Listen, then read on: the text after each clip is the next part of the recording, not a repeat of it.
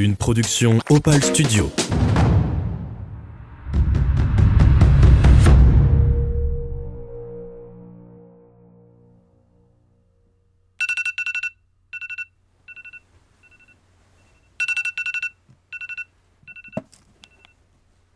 En fait, ça fait une heure que je suis déjà réveillé. Je suis trop impatient. Je me lève d'un coup, c'est l'heure, ça y est. Paul, lui, a du mal à se lever. Mais je prépare un bon café pour le motiver. Et après un petit déj bien costaud, pour avoir de l'énergie toute la journée, on part pour la gare. Pour une fois, le train est à l'heure. Direction Aix-les-Bains, puis Chambéry, notre point de départ au pied du massif de la Chartreuse. Là, il est 8h30. On continue un peu notre nuit dans le train et on profite des derniers instants au chaud. On sait que là, le niveau de confort est maximal par rapport à ce qui nous attend. Marcher pendant deux jours dans le froid. L'objectif qu'on se fixe avec Paul, c'est d'avancer le plus possible sur la première journée, en sachant que c'est au début qu'il y a le plus de montées. Je vous avoue qu'avant de partir, ma plus grosse crainte, c'était d'avoir froid là-haut. Mais à la sortie du train dans Chambéry, je sens la chaleur du soleil sur mon visage. C'est plutôt rassurant pour la suite. Notre équipement devrait nous tenir assez chaud. Du moins, lorsque l'on est en mouvement. On marche seulement quelques mètres et on voit déjà la première trace rouge et blanche. On est sur le GR.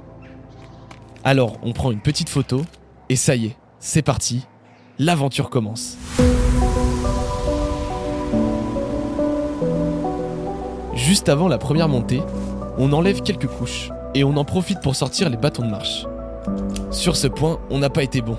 On n'a qu'une seule paire pour deux. Au début, on se les échange régulièrement. Mais rapidement, je décide de les lui laisser.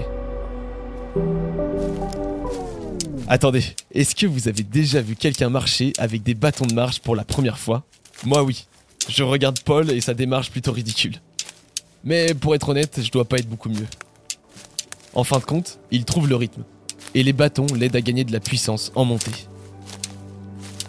Dès le début, on est confronté à de grosses montées. Ce qui nous offre un point de vue à couper le souffle dès les premières minutes.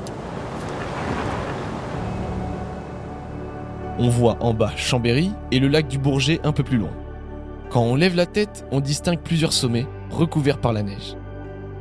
Le ciel est assez découvert, mais quand on regarde en direction de notre chemin, c'est le contraire. C'est un peu sombre et on ne voit même pas le haut des montagnes.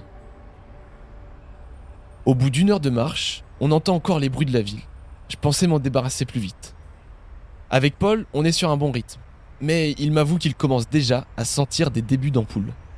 On s'arrête en haut d'une côte pour qu'il mette des pansements exprès pour ça. Heureusement qu'on avait prévu le coup. Ces pansements vont lui tenir sans souci jusqu'à demain. Pendant que Paul remet ses chaussures, on se fait dépasser par un groupe de femmes certainement à la retraite. Avec Paul, on se regarde et il me sourit. Et ensemble, on est d'accord, on ne va pas se faire dépasser par des petites mamies. Je range rapidement la trousse de secours et on se lance à leur poursuite. Les premiers pas de Paul sont prometteurs, il ne sent plus les frottements dans ses chaussures. Après une dizaine de minutes, on rattrape les mamies. Quelques-unes d'entre elles sont intriguées par nos gros sacs à dos. Alors, on leur explique tout fièrement notre itinéraire. Mais elles sont dubitatives. Finalement, on reste une bonne demi-heure avec ce groupe. Puis, vient le temps de se séparer, en haut du col de la coche. La leaduse du groupe nous met en garde sur la neige au niveau des hauts plateaux et sur le tracé qui ne doit pas être très visible là-haut. C'est une locale, donc elle connaît bien la montagne. On prend en compte ses conseils, mais c'est loin de nous décourager. Pour la neige, pas de souci. On estime qu'on va en avoir seulement à partir de 2000 mètres, et pour la visibilité sur le chemin, j'ai la trace GPS sur mon téléphone au cas où. Les marcheuses vont vers la gauche et nous on tourne à droite vers la première belle ascension de la journée. Juste avant de se quitter, l'une des mamies nous dit qu'elle n'espère pas nous voir dans les faits divers des journaux. On en rigole, mais on est encore loin d'imaginer tout ce qui peut nous arriver.